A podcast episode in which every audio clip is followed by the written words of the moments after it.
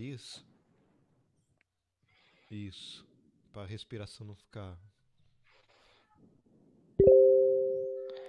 E estamos online para mais um podcast calistênico. Depois de uma breve pausa, voltamos com Pois tudo. é.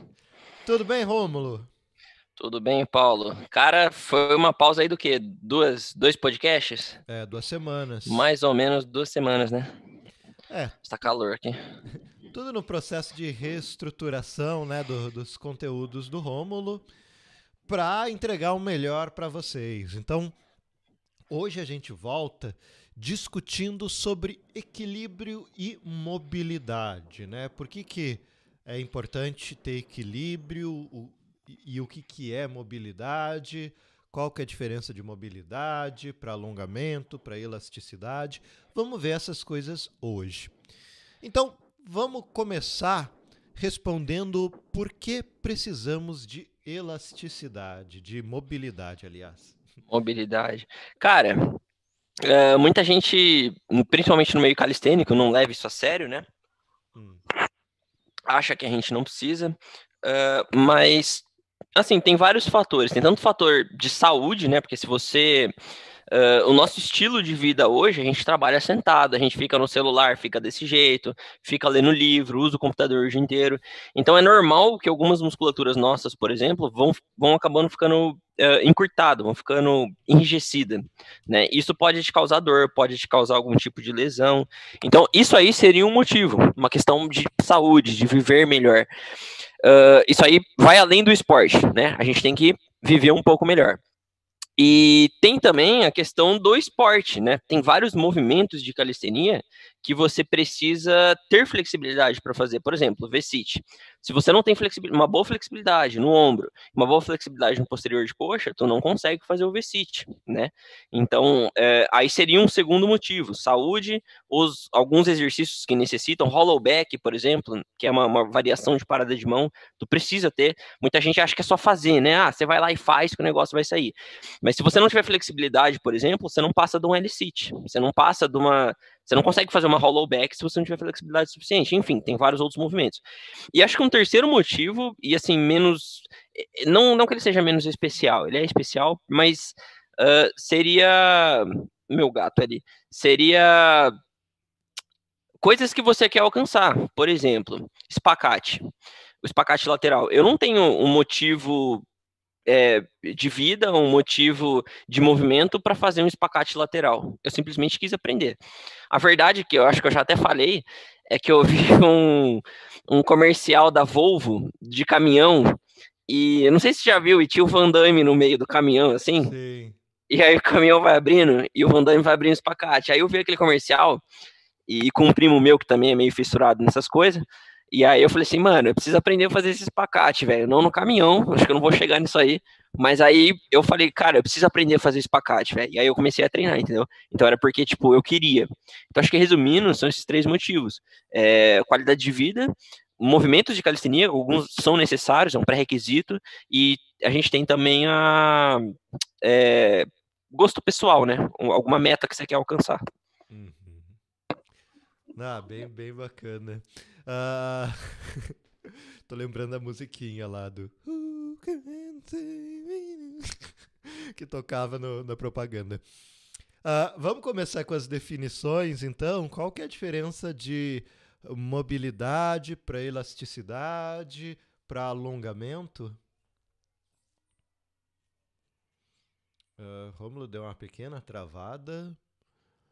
Vamos esperar que ele volte. Ah,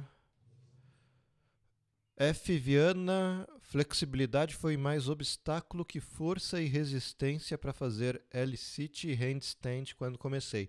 Sabe que eu também tenho muita dificuldade com, com flexibilidade para fazer o handstand. E tenho tentado. Ah, bom, daqui a pouco o Rômulo volta. Ah, tá, gente, eu tô. Vou seguindo. Ô, Vitor Santos, tudo bem? Ah, Vitor Santos sempre seguindo a gente. Café do Rômulo não dá para parar de tomar. Uh, uh, bom, gente, falar para vocês, me sigam no Instagram, Paulo do Caixa, que eu tô mostrando lá o processo que eu tô montando minha home gym, minha academia caseira, que eu tô chamando de lavanderia gym, porque é na lavanderia. Uh, deixa eu falar um negócio aqui com o Rômulo.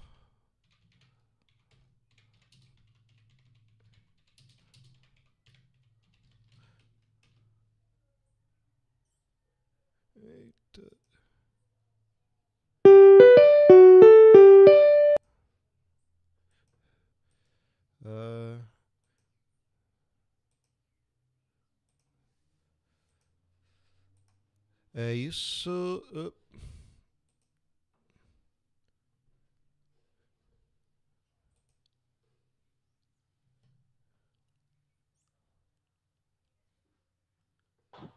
Aí, voltamos. Aê, meu Deus, velho. Sabe o que aconteceu? Né, gente? É. Não, não foi tecnologia, não. Foi bem, bem mundano mesmo. O gato entrou aqui pela janela, o gato da minha tia, veio diretamente na tomada do computador, mordeu o fio e puxou. Nunca ah. vi gato ah. fazer isso, mas ok. Bem que você falou que ele tinha aprontado. Gato geralmente fica é, se, como é que fala, esbarrando nas coisas, né? Ele mordeu e puxou, velho. Deixa eu acabar com esse café logo. É, tá certo. É, estão falando aqui lá. que o café é tão bom que você não consegue parar de tomar, Rômulo. O café da tia, né, velho? Faz tempo que eu não vejo a tia. Olha, uh, só, eu fiquei conversando aqui com o pessoal enquanto você não entrava. Muito obrigado, gente, por, por aguardar. Uh, o Rafael Monteiro aqui uh, tá perguntando como tá as minhas progressões. Como eu falei, segue no Instagram que eu tenho postado lá, tá? Pois é. O, e o Rômulo sempre comenta lá no Instagram. Então, é uma mini versão e de repente depois a gente produz mais episódios é, também. Não, não tá que nem a do YouTube, mas é uma, vai, vai sendo por pedacinhos, né? Por conquistas. É. Uh, e eu tô lá montando a minha lavanderia Jean, que o Vitor tá dizendo que tá ficando bacana. Ontem eu instalei... E a propósito, ficou, ficou show, na, na, na moral. Eu até falei para você, né? Eu falei, cara, deu até vontade de fazer uma. É, ontem eu instalei o show mesmo. de agachamento, hoje eu mando foto lá. Aqui eu ainda não limpei para para tirar foto. hora. Mando foto lá. E ó, assim como o João Paulo Viana, a F Viana, a resistência no ombro pro handstand é um dos grandes problemas que eu tenho para conquistar movimento, né? Que você está dizendo que um dos motivos da gente trabalhar mobilidade é, primeiro, saúde, para não ser encurtado, né? Não virar aquele velhinho que mal se mexe, né? E segundo, para ter, é, sim, um, uma possibilidade de atingir movimentos. Porque tudo é uma escolha, né? O bodybuilder que resolve crescer e não vai conseguir fazer flexão militar porque ele não consegue fechar o braço porque a asa é muito grande, é uma escolha. Sim. Sim. Cara, é... mas sabe que até bodybuilder profissional hoje, eles treinam mobilidade? Não, Sim. claro, que nem, sei lá, eu, para fazer handstand, para abrir um espacate, mas eles treinam mobilidade também, porque se você começar a ficar muito travado mesmo, isso pode acabar acarretando em alguma lesão. Então também para eles não é interessante, né? Mesmo sendo um esporte diferente diminui a amplitude do exercício, diminui a amplitude menos eficiente, tem vários. Sim, motivos. a gente sabe ampli mais amplitude vai ajudar aí com a hipertrofia também, então, né, uhum. o cara precisa se manter pelo é. menos em dia, não precisa ter um nível alto, mas precisa se manter em dia pelo menos. Inclusive, né, até sobre a sua pergunta, qual a importância? Tem pessoas que não querem atingir um alto nível de flexibilidade. Então, pelo menos o básico, eu recomendo que treine, justamente por uhum. lesão a gente entra naquele, naquele papo, né? Pô, calistenia lesiona pra caramba. É lógico que lesiona pra caramba. As pessoas treinam muito sem cuidado. E assim, é, tem até gente que vai falar assim: ah, mas tá falando que eu treino sem cuidado? A maioria treina. Eu conheço muita gente que treina por aí. E a galera fica só fazendo, fazendo, fazendo e não se preocupa com nada. Eu fui, fui treinar numa academia esses dias e é, é, legal porque, tipo, eu comecei a fazer lá um monte de exercício com o peso do corpo. Aí os caras bombados passam e ficam olhando, né? Tipo assim, ué, como que esse cara é bombado se ele não tá fazendo supino? Aí, beleza. Aí eu, eu termino de fazer o meu treino de calistenia lá, eu sento no banquinho e eu vou fazer pré-reabilitação. Cara, ninguém faz pré-reabilitação, quase ninguém, pelo menos, né? Então eu é. pego lá um pezinho de um quilo e tô lá fazendo um fortalecimento aqui para que eu não tenha nenhum problema no meu tríceps, por exemplo, né? O tríceps testa com um quilinho. Tô fazendo ali um fortalecimento. Ninguém faz pré-reabilitação. E principalmente numa academia, a galera fica olhando assim com aquela cara, tipo, um quilo, velho. Esse cara tá fazendo o que aí com um quilo? Manja? É. Mas é, é enfim, você tem que cuidar um pouco das coisas além do, do treino em si, né? Além do que você quer. Senão, se você não tiver um ambiente propício, pode ser que as coisas comecem a desmoronar e você não vai conseguir avançar. Então, a flexibilidade também, mobilidade, no caso, não a flexibilidade, também ajuda com esse tipo de coisa. Hum, o João Paulo Viana Alves está dizendo que ajuda na recuperação dos músculos, os alongamentos. É verdade? É, indiretamente ajuda. Ajuda né? Porque o, alongamento, a gente, eu, por exemplo, gosto de usar como cooldown, seria um resfriamento. Então, se você está é, dando para o seu corpo condições a mais para que ele descanse, para que ele entre num modo, entre aspas, zen, né? Seria tipo uma propostinha do yoga aí. Uh, você vai acabar se recuperando mais rápido, né? Vai acabar te ajudando sim na recuperação. Mas também, se você fizer muito em excesso, aí vai ser um efeito contrário. O alongamento ele tem um efeito parecido com o do, do, do treinamento normal no sistema nervoso. Então pode ser que você acabe gerando fadiga também. Né? Então você tem que tomar cuidado para não fazer muito. Entendi. É. E qual que é a diferença, então, retomando, de mobilidade, alongamento e elasticidade? Cara, elasticidade é uma condição. Uma condição. Putz, eu sempre me perco nos termos. Propriedade física, física, da matéria. Uma propriedade física da matéria, exatamente, Paulo. Ainda bem que nós temos você aqui. Uh, uh, já a flexibilidade e mobilidade já é uma. uma é, um, é um estado, um, uma condição de treino, né? Por exemplo, a flexibilidade. Que, na verdade, assim, tem, tem várias variações. Se a gente for falar fora daqui do Brasil, uh, a galera trata flexibilidade ativa e mobilidade ativa como a mesma coisa. E flexibilidade passiva e mobilidade passiva como a mesma coisa. Se eu for falar aqui no Brasil, pô, eu tô fazendo treino de flexibilidade, né, a galera me apedreja, porque na verdade aqui a gente chama de mobilidade. Seria uh, eu mover alguma junta até uma determinada amplitude. Então, por exemplo, eu tô com meu punho aqui, ó. Se eu mover ela até uma determinada amplitude, ativamente, com a própria musculatura, ou passivamente, com alguma, com alguma condição externa, isso aqui é mobilidade, né? Tem a diferença, claro, com a própria musculatura é mobilidade ativa, com, com algum, alguma condição externa é mobilidade passiva. Então seria basicamente isso, mover a sua junta até um, um, uma determinada amplitude. É o tanto que tu consegue se dobrar, se torcer, enfim, se mover, né? E a flexibilidade, no caso, seria o produto disso, é o que você alcança. Isso aqui no Brasil, né? O jeito que a gente trata aqui. Seria o produto que você alcança fazendo um treino aí de mobilidade. Ou, no caso, um treino de flexibilidade, né? Entendi. Uh, bom, vamos lá com as perguntas aqui. Rômulo tem um vídeo de alongamento restrito no canal. Galera, deixa eu falar uma coisa aqui antes do Paulo começar com as perguntas. Eu dei uma sumida aqui. É, eu até esqueci de falar isso no começo, deveria ter falado, sido um pouco mais claro. Eu estou reestruturando algumas coisas né, no meu canal, por isso que um monte, tem, tinha um monte de vídeo no canal, né? Sumiu tudo, porque eu estou mudando. Eu parei de postar um pouco porque eu também estava reestruturando. E tem um projetinho, é, alguns projetinhos novos aí que eu estou me dedicando, voltados à calistenia também. Uh, e que está me tomando um pouco de tempo. Então, por isso que eu dei uma pausa. Mas assim, esses projetos vão afetar vocês, né? Logo mais eu vou disponibilizar aí para vocês. Uh, enfim, são coisas que eu estou fazendo aí para agregar um pouco mais. Mas enfim, foi por isso que eu dei uma sumida. Agora a gente está voltando, pretendo voltar a partir dessa semana aqui sem falta. Não vou mais, provavelmente, não sei, mas provavelmente não vai ter mais manual calistênico. Vou, vou fazer outras coisas no lugar. Mas enfim, a gente vai se reorganizando aí. É isso aí, gente. Bom, como desenvolver o equilíbrio? Cara, equilíbrio é uma coisa interessante, né? Eu vou, eu vou usar a parada de mão de exemplo, tá? Pode ser para qualquer outra coisa, vai valer basicamente a mesma coisa, mas eu vou usar a parada de mão. Uh, o equilíbrio, enfim, independente se é na parada de mão ou não, é é o mesmo, é, é, basicamente a mesma coisa que tu faz para aprender a andar, né? Então, por exemplo, a parada de mão.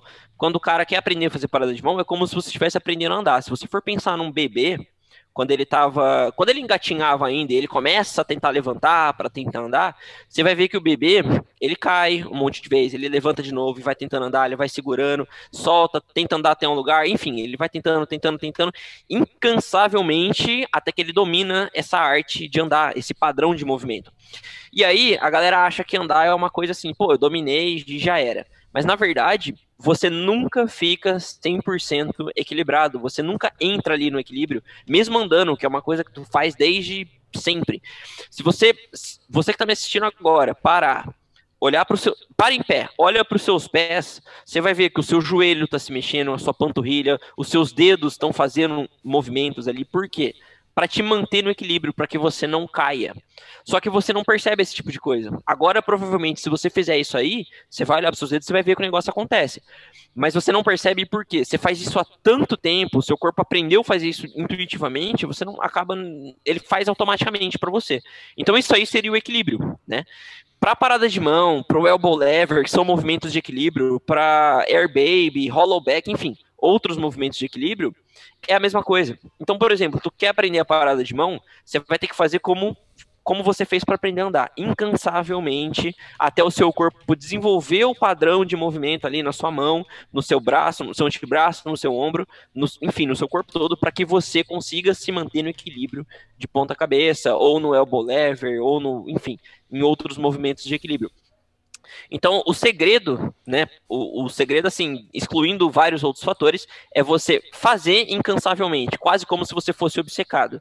O, o bebê, quando ele está aprendendo a andar, ele não fica assim, ah, eu vou fazer três séries de 10 aqui hoje, para eu aprender a andar. Não, o bebê, ele anda, cai, anda, cai, anda, cai, ele vai fazendo ali incansavelmente, até ele dominar a arte de andar, e ele tá andando para tudo quanto é lugar parada de mão é a mesma coisa. Você quer andar, você quer ficar parado, você tem que fazer um negócio aí é, quase como se você fosse obcecado.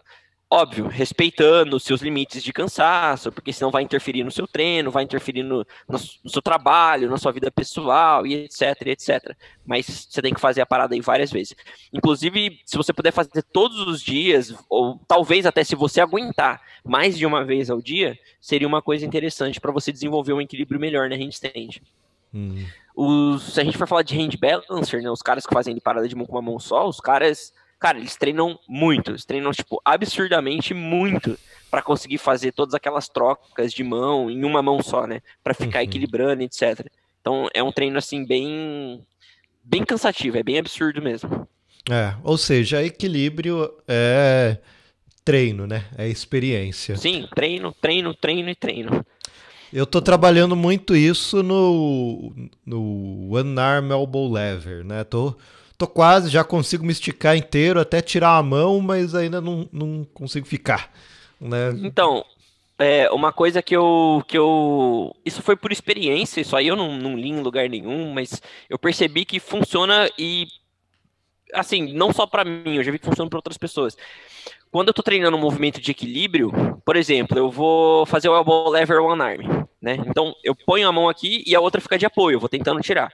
Eu percebi que se essa mão de apoio, que é a que me controla no equilíbrio, se eu começar voluntariamente tentar contrair ela para me segurar, isso acelera um pouco o processo, entendeu? Uhum. Então, mesmo na parada de mão, no elbow, enfim, qualquer outro movimento de equilíbrio, se eu começar a contrair ela e tentar fazer para me segurar mesmo, eu vou acabar pegando um pouco mais rápido.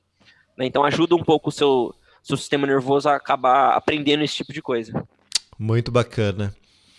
Uh, maior mobilidade ajuda no equilíbrio?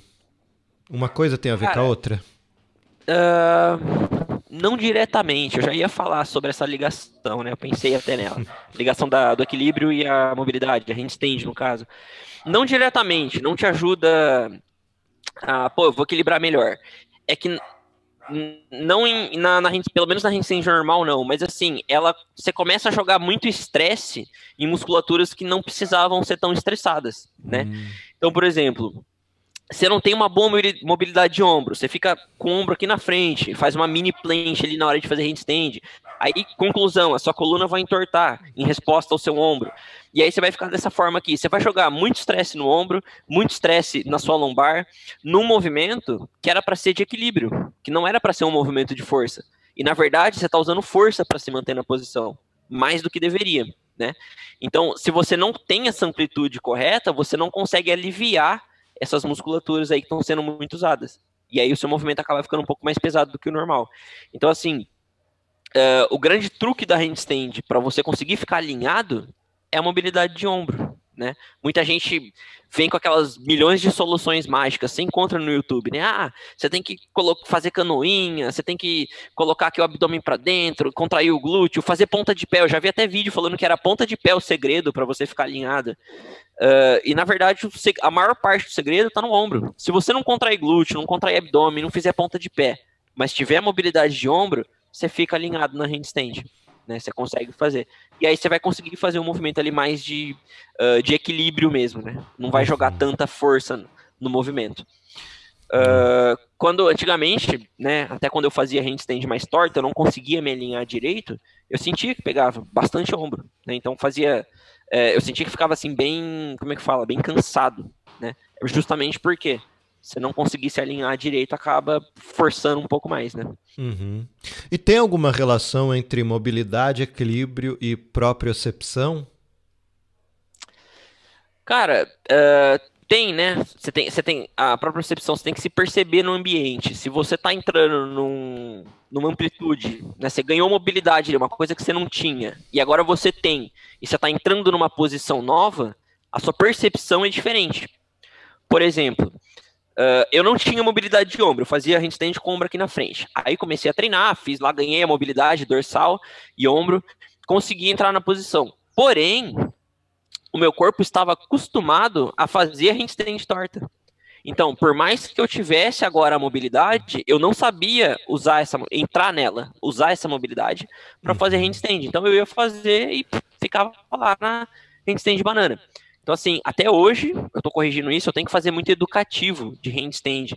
Então, até hoje, o começo do meu treino de handstand, que é, na verdade, o começo do meu treino de skill, né, de handstand, eu começo com a handstand na parede, né, com a barriga virada para a parede, aí eu me filmo e vou tentando entrar na posição do ombro. Eu somo um minuto nessa posição, depois que eu somei um minuto, aí eu começo a treinar handstand mesmo, equilíbrio né? Aí eu consigo uh, me alinhar. Seria um, um pré-educativo, né? Antes de fazer, eu faço esse educativo para o meu corpo ver que é aquele jeito que faz, e aí eu vou lá e começo a treinar handstand.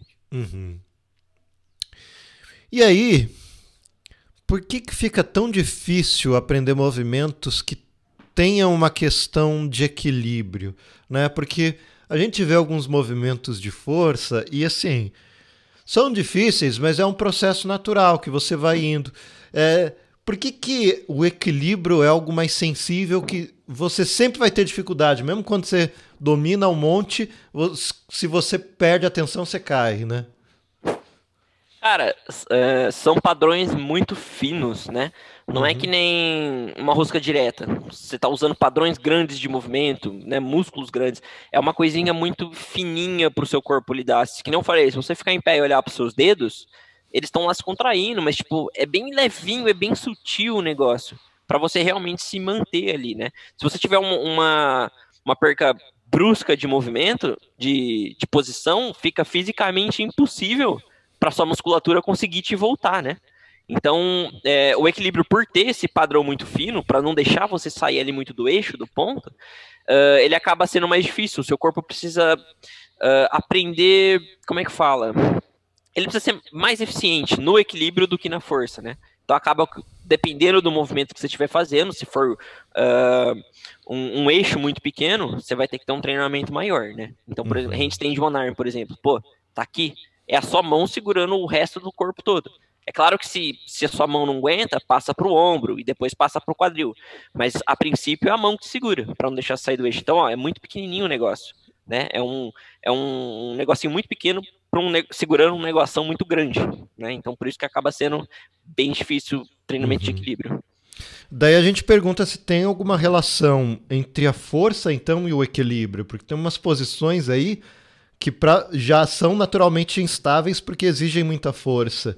Se Sim. a gravidade não ajuda, me parece que dá para fazer uma relação entre força e equilíbrio. Cara, força é um catalisador, força é um potencializador. Então, hum. quando você já é forte, todo o resto se torna mais fácil.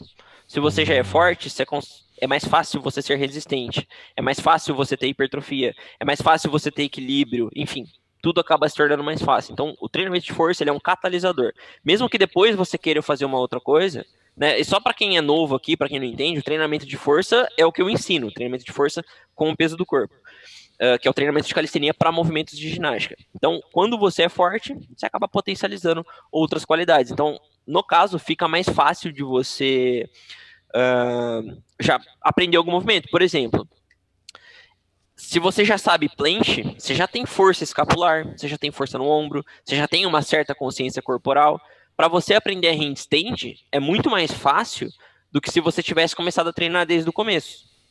Né? Uhum. Só que não que eu tô falando assim, não, aprende planche aí, depois você aprende um movimento de equilíbrio. Não, porque também vai ter o tempo de prática. Mas eu tô falando que a mesma pessoa, numa condição em que ela não era forte, numa condição em que ela era forte, ela vai conseguir aprender em menos tempo. Só que quando ela não era forte, até ela chegar lá, pô, ela teve um tempo gigante de prática, né? Então isso aí vai contar muito. No fim das contas, não compensa. Mas se você já é forte, para você começar, com certeza vai fazer sentido. Uhum. Aí então vem, vem um, um, pensamento que a gente sempre ouve que para trabalhar o equilíbrio a gente usa muito os músculos estabilizadores, né? E o que, que são músculos estabilizadores? É algum tipo Cara, de músculo? É uma função que o músculo desempenha? O que, que é? Cara, o músculo estabilizador, ele, a gente tem o músculo agonista, que é o músculo principal do movimento, e o estabilizador, ele simplesmente cuida de manter as juntas numa posição estável para que você consiga executar, para que o, o agonista, o, o, músculo principal consiga trabalhar direito, né? Então, Uh, em movimentos de equilíbrio, principalmente, o uso dos estabilizadores é enfatizado. Ele aumenta muito, muito. A gente tem uma parada que em inglês se chama co-contractions, né, que seria uma co-contração, eu não sei se fala assim em português, para ser sincero. Uh, e co-contração seria isso, seria um uso maior dos estabilizadores para que você consiga uh, fazer um movimento melhor, né, um movimento que necessita de mais estabilidade. Seria, por exemplo, o caso das handstands, uh, o caso do, do elbow lever, mas a gente, isso também está presente no movimento de força. Se a gente for falar de planche, na argola, dips na argola, movimentos é, em que você está de push, que você está acima da argola, todos eles têm essa questão de estabilidade aumentada. E ainda são movimentos de força, não são movimentos de equilíbrio na argola. Mas tem o equilíbrio aumentado. Então você acaba tendo bastante uso dos estabilizadores, essas co-contractions que eu falei, para que, que você consiga se manter na posição, para que o, o, músculo principal consiga trabalhar da maneira correta. Né? Uhum. Então, assim, é importante. Né? Inclusive, uh, tem uma, um, uma rotina que eu ensino aí no YouTube, eu acho que eu ensino no Manual Calistênico 16, agora eu não me lembro, mas se chama Parade Sets, que é aquela rotina para você treinar um pouco mais rápido, quando você precisa de mais tempo, que você faz uh, exercícios de músculos contrários. Quando você faz, não, não músculos contrários, na verdade músculos diferentes, mas quando você faz exercícios de músculos contrários, como um biset, por exemplo, push-pull, a hora que você faz o push, você está usando ali o agonista. A hora que você faz o pull, você vai estar tá trabalhando os estabilizadores que você usa no push. Então acaba que o seu treino fica um pouco mais cansativo e você acaba.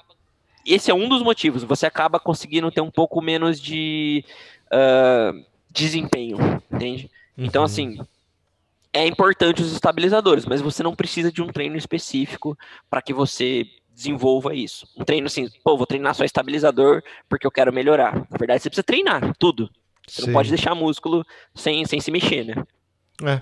Pensando que o músculo, qualquer músculo do corpo, ele pode desempenhar uma dentre três funções, né? A função de agonista, como você disse, que é o músculo que é, é quem faz a maior parte da contração para desenvolver o movimento. O antagonista, que é o músculo oposto, né? É aquele músculo que, ao invés de se contrair, ele vai estender, né? E você tem os sinergistas, que são os músculos que não são o músculo principal, mas ajudam na contração. Então, músculos estabilizadores é um jeito da gente se referir aos músculos sinergistas no momento que precisa de, uma, de um equilíbrio, de uma estabilização, é isso? Uh, eles não agem somente em, assim, só para diferenciar, eles não agem em movimento de equilíbrio. Não vai agir só na handstand. Em todos tá. os movimentos que você for fazer, por menos que tenha um componente de equilíbrio, por menos que tenha. Todos os movimentos necessitam de estabilidade na junta. Então, uhum. qualquer coisa que tu for fazer, o, o sinergista ele vai agir. Né? O estabilizador ele vai ter que estabilizar a junta para o seu agonista trabalhar. É, o que acontece é que se esse seu estabilizador estiver muito fadigado, se, o, se ele estiver muito cansado ou muito fraco, pode dar ruim. Pode ser que uhum. você não uhum. consiga ter um desempenho legal, pode ser que você se machuque, né? enfim. Pode ser que até ele te impeça de evoluir no movimento, por exemplo, entendeu? Mas, uh, que não falei, tu não precisa de um. Ele, ele sempre vai agir, mas tu não vai precisar de um treinar. Tô fazendo rosca direta, eu vou fazer um, um estabilizador aqui no, no tríceps porque uh, eu preciso melhorar a rosca direta. Não, você não precisa fazer um treino Sei. específico. É só você treinar o corpo inteiro, que isso aí já vai acontecer naturalmente. E no movimento de equilíbrio, você vai treinar o movimento de equilíbrio. Assim como tudo na calistenia, na musculação, no crossfit, as coisas são específicas né? Uhum. Uh, eu faço handstand, eu faço planche, eu faço front lever, eu faço back lever, efesto, enfim. Mas se eu chegar numa academia de crossfit e for tentar fazer um snatch, eu não tenho prática com snatch. Já fiz, mas faz muito tempo, muito tempo. Né? Então, assim, as coisas são bem específicas. Tu quer desenvolver equilíbrio, vai treinar o movimento que tu quer desenvolver, não vai tentar treinar. É, eu falo isso porque, assim, na calistenia tem muito isso. A galera pensa muito em músculo na calistenia, mas isso aí é uma variável só, músculo. A gente tem outras coisas que tem que levar a sério. Então, a galera fala assim: ah, como é que eu treino planche? Faz handstand push-up, porque pega ombro, a planche pega ombro, vai te ajudar.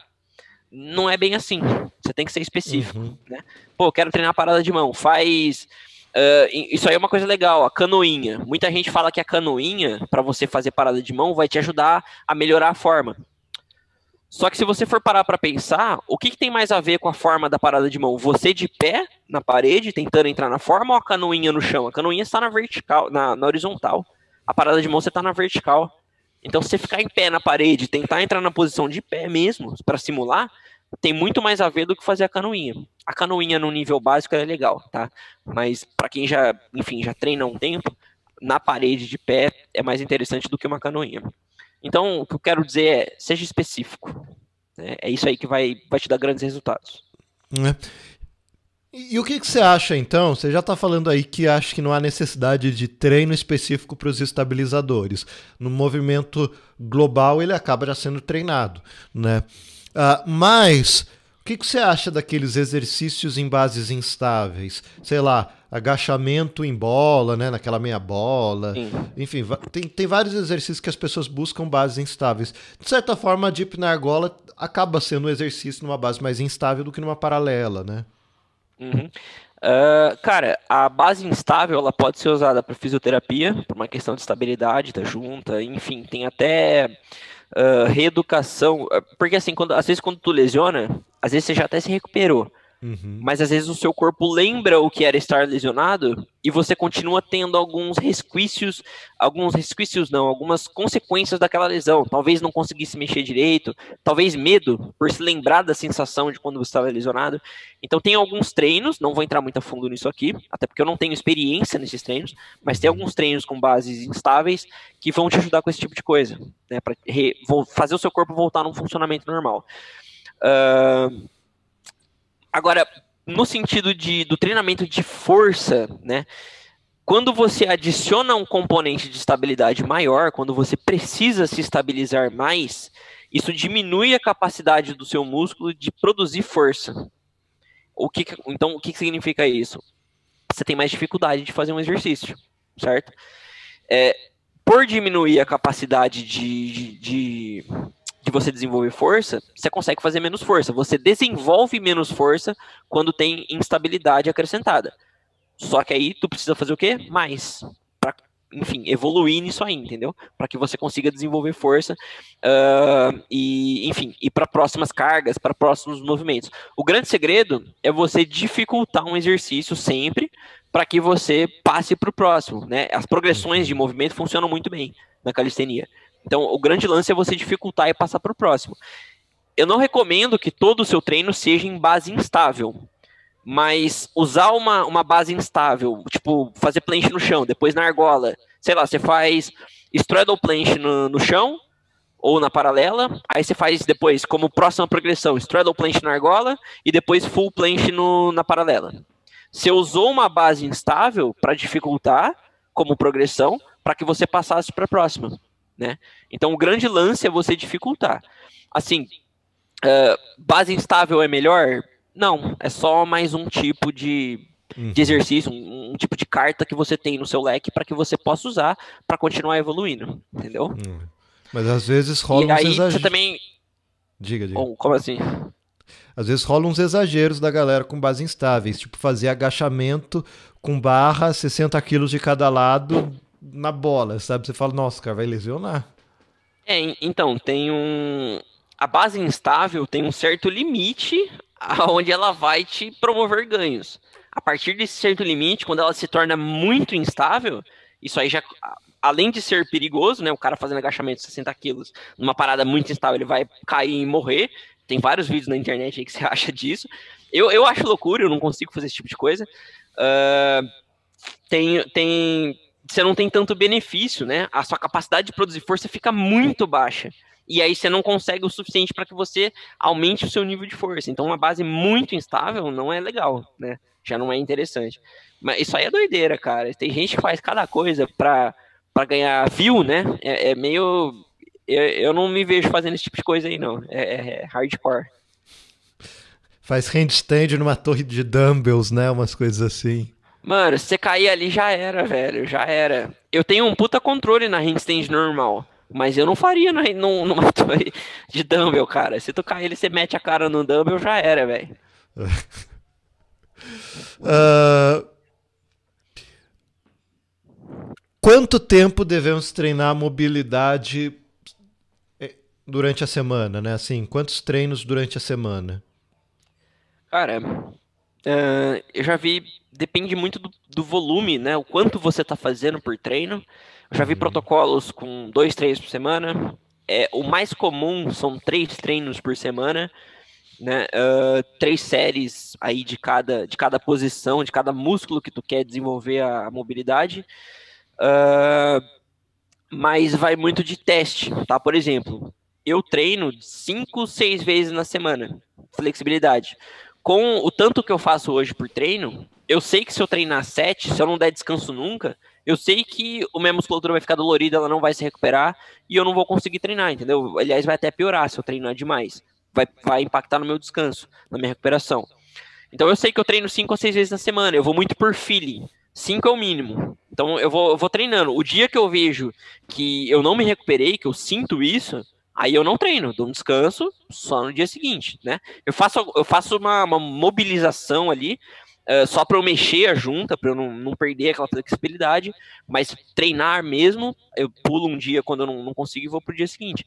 Então, assim, vai muito de teste. Se eu for recomendar aqui para alguém, eu recomendo que tu comece três vezes na semana, Uh, com pelo menos três séries aí de 30 a 60 segundos em cada músculo que tu queira desenvolver ou cada posição que tu queira desenvolver flexibilidade. E a partir dessa base, três, é, três vezes a semana, três séries de 30 a 60 segundos, você vai experimentar mais dias ou menos dias, vai ver como você se sente, vai adicionar ou vai tirar dias, para você achar o, o, tanto ideal, o volume ideal que você precisa. Uh, uma, uma coisa que você tem que sempre se atentar também é que quanto mais você se desenvolve, mais treino você precisa. Então, se, sei lá, tu começou a treinar hoje com três séries de 30, três vezes na semana, e aí tu tá evoluindo, tá evoluindo, tá evoluindo, tá evoluindo, chegou num platô, pode ser que seja necessário você descansar, mas o mais provável, que é muito provável, aliás, pode ser que você precise aumentar. Em vez de fazer três séries, faça quatro séries, cinco séries, para você voltar a evoluir e ir além daquele nível de flexibilidade. Né? Mas vai muito por feeling, vai muito por feeling. A teoria existe, mas cada um é cada um, tu tem que experimentar. E aquele papo de que alongamento antes do treino prejudica o treino de força? Cara, ele prejudica uh, a força, tá? Dependendo alongamento, a gente caracteriza aí de 20 segundos para cima. Se você alonga uma musculatura antes do treino por mais de 20 segundos, pelos próximos, se eu não me engano, 30 a 40 minutos, você diminui uh, o, o tanto de força que você consegue fazer naquele músculo, a sua capacidade de produção de força. Então, você tem que tomar cuidado com isso, tá? Se você alongar mesmo, fazer um treino de alongamento, vai diminuir o seu, o seu, a sua capacidade. Pro treinamento de hipertrofia, existem técnicas, tá? Não é simplesmente alongar e pronto, vou ter mais hipertrofia. Existem técnicas, jeitos de fazer que você vai ter um pouco mais de hipertrofia alongando, tá? Uh, mas, tá? Então, assim, assim genericamente, treinamento de força é ruim, vai diminuir sua produção de força. Então, a princípio não faça. Porém, tem casos que tu vai precisar fazer, né? Então, um, um, vou. Quando que tu vai precisar fazer isso aí? Se é, você precisar fazer o alongamento para que você consiga fazer um movimento direito, você vai fazer o alongamento, mesmo que isso prejudique uh, uh, a sua capacidade de força, mesmo que você faça menos, mas você vai fazer o negócio do jeito certo, entendeu? Então, o alongamento, nesse caso, você eu, eu recomendo que faça antes do treino. Por exemplo, handstand. Digamos que você faz um alongamento, aí você consegue entrar na posição da handstand.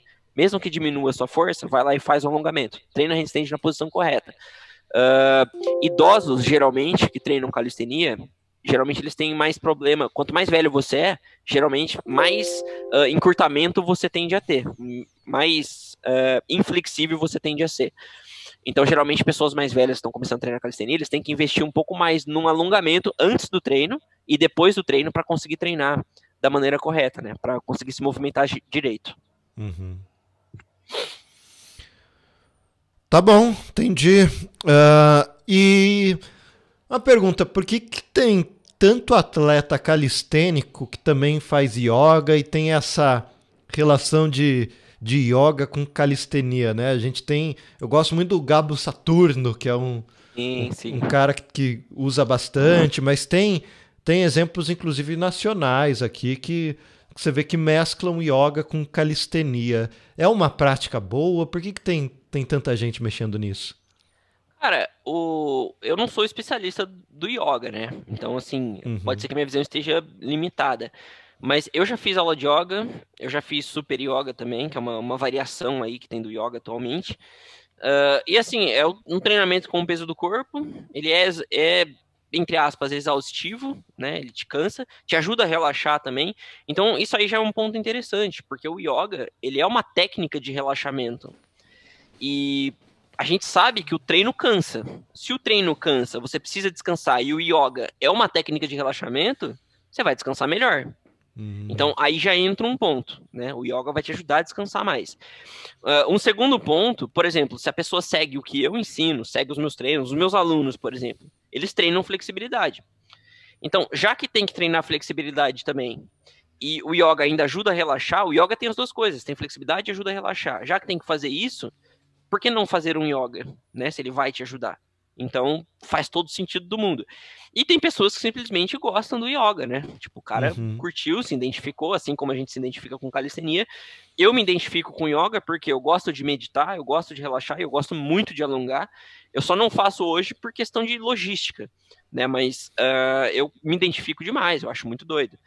Uh, só tem, tem essa variável também, né? O cara curte, mas num, num geral é isso. O yoga tem, é, é 100% compatível. A gente Olha. sempre tem que lembrar só que tudo demais, tudo que você extrapolar pode ser ruim, tanto na calistenia quanto no yoga. O yoga é uma técnica de relaxamento. Agora, se você abusar do yoga, vai deixar de ser uma técnica de relaxamento. Existe um método para ele ser essa técnica. Se você tentar ir além por conta, enfim, não sabe o que está fazendo, você pode acabar se prejudicando. Entendi. Muito legal. Uh, há um limite para a mobilidade que, que, que eu atinjo. Tem um momento que eu falo, opa, tô indo demais, não posso querer alongar mais que isso. Ou não, isso, isso é bobagem, Cara, seu corpo já vai te travar naturalmente, não tem que se preocupar com isso. Eu costumo pensar que o céu é o limite, né? Uhum. Tipo, não se preocupe com isso vai treinando e é, muita gente, tem muita gente bitolada, não sei na calistenia, mas na musculação pelo menos, né, que eu, que eu, que eu vejo, tem muita gente que é bitolada com limite natural. Eu, pô, vou cansei meu limite natural, eu treino há cinco anos e eu não consigo mais avançar na hipertrofia, não consigo mais avançar em carga, tô no limite natural. Na verdade, isso é uma besteira, porque o limite natural, primeiro que tu não atinge em cinco anos, segundo que não tem como determinar o limite natural, é, é difícil determinar esse tipo de coisa. Então, assim, cara, o céu é o limite. Vai treinando, vai treinando, vai treinando, vai treinando. Quando tu estagnar, tenta algum outro tipo de protocolo novo, tenta alguma coisa nova, faz as coisas de um jeito diferente, é, descansa, se aprimora um pouco, estuda. Aí que tá a importância do conhecimento de novo, né? Tu tem que saber o que você tá fazendo, porque às vezes você estagna e você fala assim, pô, cheguei no meu limite. Você tem que conhecer o que tu tá fazendo, porque se você não conhece, vai ser fácil você ter esses pensamentos mais simples, né? Cheguei no meu limite.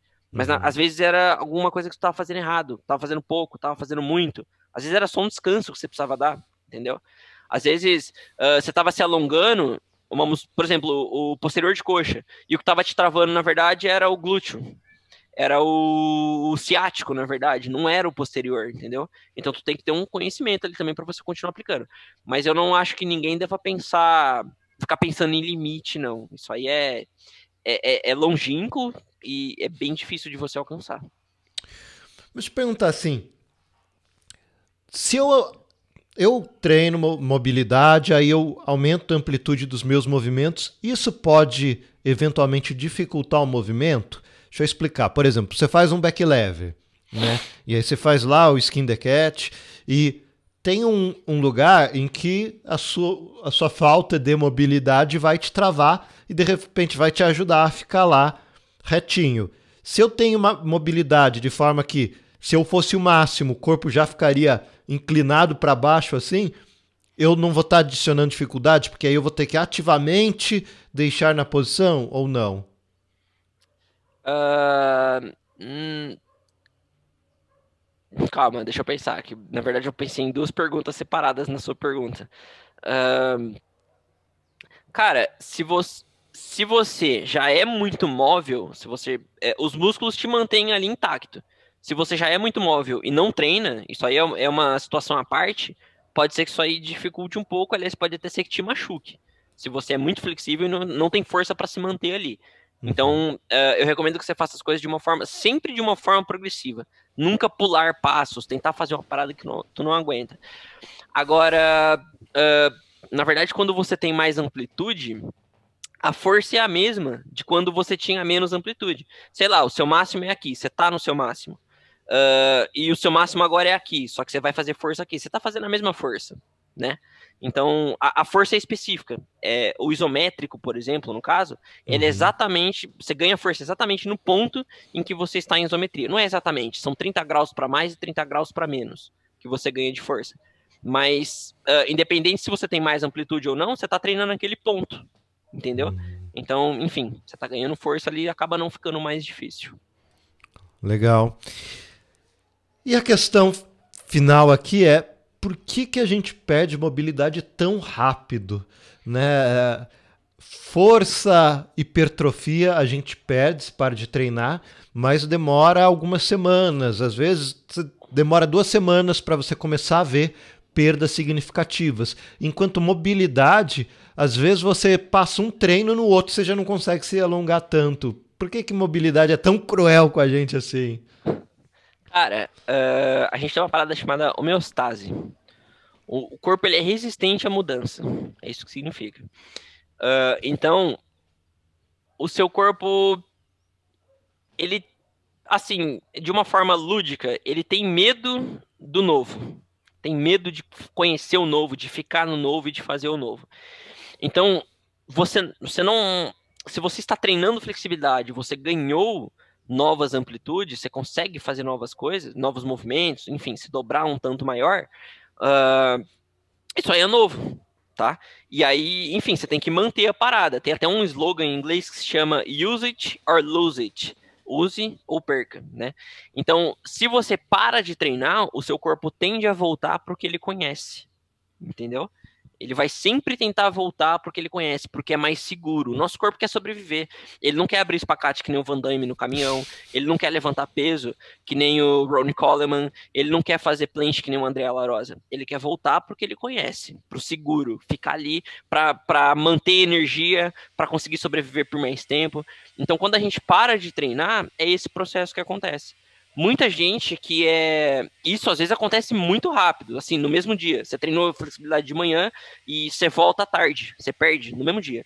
Então, assim, pessoas que sempre foram inflexíveis a vida toda, foram encurtadas. Eu falo inflexível para ficar mais fácil de entender, mas pessoas que foram encurtadas a vida toda, elas, o corpo tende a voltar muito rápido para o que ele conhece. Então, às vezes, isso pode acontecer. Você treinou de manhã e à tarde você já está encurtado de novo. Você não perdeu aquela flexibilidade. Não é uma coisa que, ah, eu não consigo fazer, mas ela está aqui, é só treinar. Não, tu, per tu perde mesmo. Então, para essas pessoas, uh, e você vai saber identificar isso se você está batendo, batendo, batendo, batendo e não está evoluindo, e você está fazendo é, o volume recomendado, você está adicionando mais e não está evoluindo, pode ser porque você precisa espalhar um pouco mais durante o seu dia, para o seu corpo ficar mais habituado. Talvez uma vez no dia só, tudo de uma vez, não esteja sendo suficiente. É, então, por exemplo, você poderia fazer parte do treino de manhã e parte do treino à tarde, ou fazer o treino todo de manhã e mobilidade à tarde. Né? Porque mobilidade você vai levar o seu corpo até aquela junta que você ganhou amplitude no treino de flexibilidade. Então você poderia fazer dessa maneira aí. Pessoas que são encurtadas vão ter esse problema. Eu, eu tinha esse problema. Eu sempre fui encurtado. Eu era muito encurtado. Eu não conseguia passar a mão do joelho, pra você ter ideia. Eu não conseguia sentar no chão sentar normal, com a perna estendida. Era um negócio bem absurdo mesmo. Então, no começo, eu tive que fazer um, um pouco mais de, é, de trabalho para conseguir começar a evoluir direito. Hoje não precisa, mas eu tive que fazer um pouco mais. E aí, é claro que uh, depois que você insiste muito, o seu corpo vai aprendendo uh, novos pontos que ele conhece, né? Então, depois que você chega num certo nível, o, seu, o ponto que o seu corpo conhece, que ele se sente confortável para ele voltar, é outro. Já está à frente daquele ponto inicial. E já está à frente, já está à frente, já está à frente, né? Então, é, por mais que você volte, se você está avançando legal, você não vai voltar mais para aquele comecinho lá onde você era. Você nunca mais vai voltar para lá. Né? Então, uh, então, acho que é por isso. Bacana. Bom, gente, se alguém tiver alguma questão sobre mobilidade e equilíbrio, pode soltar aí no chat. Uh, o IDK está perguntando sobre tempo para dominar o equilíbrio na handstand. Eu acho que não tem uma ah, resposta objetiva, porque cada caso é um caso, né? Pois é, cara, eu demorei. Ó, eu treinava com um amigo quando eu comecei a treinar. E lá nos primórdios eu não sabia de treino ainda, tá? Eu treinava uh, de qualquer jeito. E esse meu amigo pegou a handstand em. Pô, é, pode variar às vezes, mas sei lá, acho que foi dois meses que ele pegou. Em um ano eu ainda não conseguia fazer. Tá? Em um ano eu ainda estava na parede porque eu tinha medo de equilibrar, eu não conseguia me sustentar no equilíbrio. Tudo bem que tinha variável lá, eu não sabia treinar, né? Mas meu amigo também não sabia. E ele pegou em dois meses, o que eu demorei mais de um ano para conseguir fazer, e ainda assim, ó, eu fazia quase aquela handstand de Scorpion, de tão zoado que tava. Uh, mas não porque eu queria, era porque eu realmente não sabia fazer. Então foi, foi longo para mim, né? Na, na... Sendo bem sincero, na época eu não achei um tutorial tão claro de handstand quanto o meu tutorial de handstand que tem aí no YouTube. Né? Uhum. Uh, eu vejo vários tutoriais de handstand no YouTube, ninguém fala da mobilidade no ombro, ninguém fala da questão do equilíbrio, que tu tem que ficar insistindo, ninguém fala que tu tem que entrar na forma antes de, de tentar equilibrar, enfim. Então eu, eu via pedaços de que, que é o pedaços da informação, que é o que a galera geralmente posta, e eu acho que isso aí impactou, né, no meu, no meu progresso. Talvez eu pudesse ter pego antes. Mas foi uma coisa complicada para mim. No começo, eu não tinha nem noção do que era esquerda e direita. A hora que eu ficava de ponta cabeça, o mundo sumia. Parecia que eu entrava num estado zen ali, eu parava de pensar, enfim. Foi, foi uma paradinha complicada. Mas varia. Vai aí de. No meu método, do jeito que eu ensino o handstand, uh, eu investiria três meses para você conseguir entrar na posição, mobilidade de ombro, forma do movimento, três meses só nisso, sem tentar equilibrar. A partir desses três meses eu começaria a investir em equilíbrio, tá? Uhum. Uh, mas aí é genérico isso também, cada caso é um caso. O Roger Neves pergunta se é uma coisa boa treinar equilíbrio e flexibilidade todos os dias. Você meio que já respondeu todo dia, todo dia não. É bom ter pelo menos um dia de recuperação, né? E muito embora equilíbrio a gente acaba treinando muito em treino de skill, né? É, é assim, todo dia poucas pessoas vão fazer isso, mas vão ter algumas pessoas que vão precisar treinar todo dia, tá? Existe. é, dependendo do nível também, isso pode mudar. Um cara muito avançado em flexibilidade, pode ser que ele treine todos os dias, depende do protocolo. Uh, se a gente for falar também de alongamento balístico, por exemplo, eu nunca ensinei alongamento balístico. Uh, mas alongamento balístico você pode treinar todo dia, né? Só que, dependendo do que tu fizer no alongamento balístico, você vai poder se dedicar somente a uma posição específica, para aquele grupo muscular. Você não vai poder treinar outras coisas. Mas você treinaria todo dia, no caso.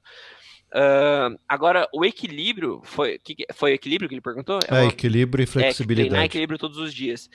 Uh, o equilíbrio, assim, assim como tudo, se você treinar muito, ele vai começar a te cansar, né? E se ele começar a te cansar, uh, o seu corpo não tem que aprender a contrair, fazer o movimento certo para que você se mantenha no equilíbrio. Se você treinar isso cansado, você confunde os sinais que são enviados para o seu cérebro e que ele envia. Confundindo, você vai achar que está fazendo uma coisa, seu corpo vai achar que está fazendo de um jeito, mas você está fazendo de outro. E ele está aprendendo desse outro jeito, achando que você está fazendo de outro. Entendeu? Então, assim, tu tem que tomar cuidado para não ficar cansado. Treinar todo dia pode? Pode. Se você não estiver cansado. Se você uh, sentir que você consegue, né? Respeitar os seus limites.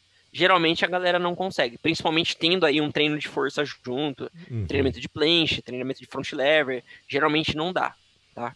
Mas uh, treinamento de força equilíbrio, quanto mais você conseguir treinar, conseguindo se recuperar, melhor, mais rápido você vai chegar onde você quer. Uhum. O Victor Santos está perguntando, está tá fazendo uma, uma observação interessante, que ele tinha a, a abertura frontal total, mas que ele perdeu, só que ele está recuperando mais rápido do que ganhou a primeira vez. Acontece isso? A, a tal da memória muscular também ocorre na flexibilidade? Sim, sim. É, assim, se ele chegou num. Já chegou lá, como eu falei, o corpo ele tenta voltar ao que ele conhece. Mas você já esteve num lugar. Né? Então você tem ali, você tem aquela lembrança de estar lá. É mais fácil você reconstruir algo em cima de algo que, que já existe. É mais fácil ser reconstruir do que construir do zero, né? Então, sim, pode ser que você pegue mais rápido. Uh, uma coisa interessante é que eu tô fazendo alongamento balístico agora, né? Porque, enfim, eu cheguei, eu cheguei num platô na flexibilidade, fazia tempo, eu não tava mais conseguindo passar dele, e aí eu comecei a usar uma outra técnica. A gente faz isso, né? A gente tá usando uma técnica, não tá funcionando, a gente muda de técnica. Eu tô investindo no alongamento balístico e já tive grandes ganhos. E o interessante é que eu parei de treinar espacate um pouco para investir justamente em algumas coisas do alongamento balístico, e eu fui abrir espacate ontem e está abrindo, né? Faz assim mais de um mês que eu não treino espacate e ainda está abrindo. Então eu acho que é uma coisa assim, é, claro que tem uma sobreposição de uma posição para outra, mas é uma coisa assim que o meu corpo se habituou a fazer. Então fica um pouco mais difícil de eu perder isso agora, entendeu? Ah, legal. Bom, é isso então. Esse foi mais um podcast calistênico. Quer falar alguma coisa pro pessoal, Rômulo?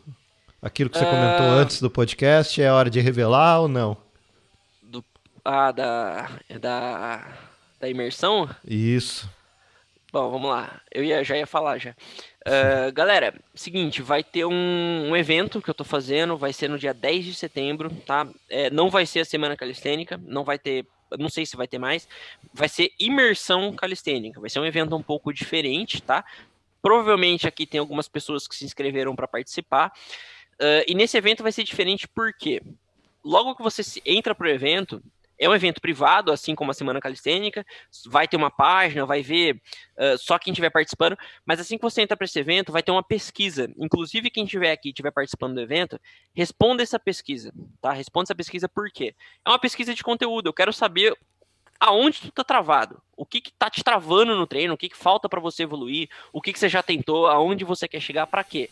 Para que você realmente, essa imersão realmente possa ser transformadora para você, para que eu possa te ajudar mesmo, tá?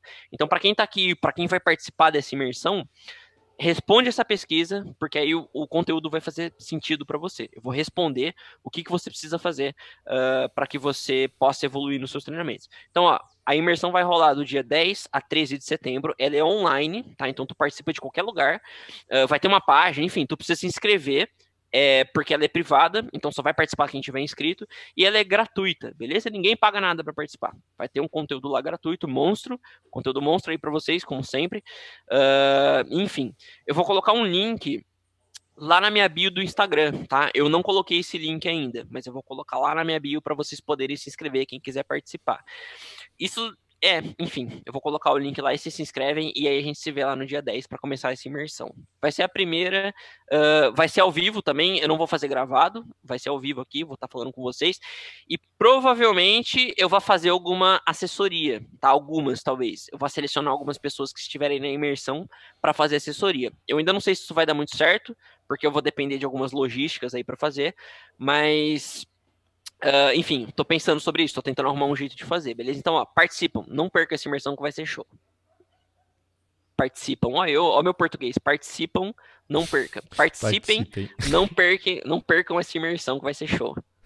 Então tá certo, gente. Então foi isso, muito obrigado por terem acompanhado e até o próximo podcast. Galerinha, tamo junto e até o próximo. E agora vai ter toda semana, hein? Não, não vamos mais faltar. Falou!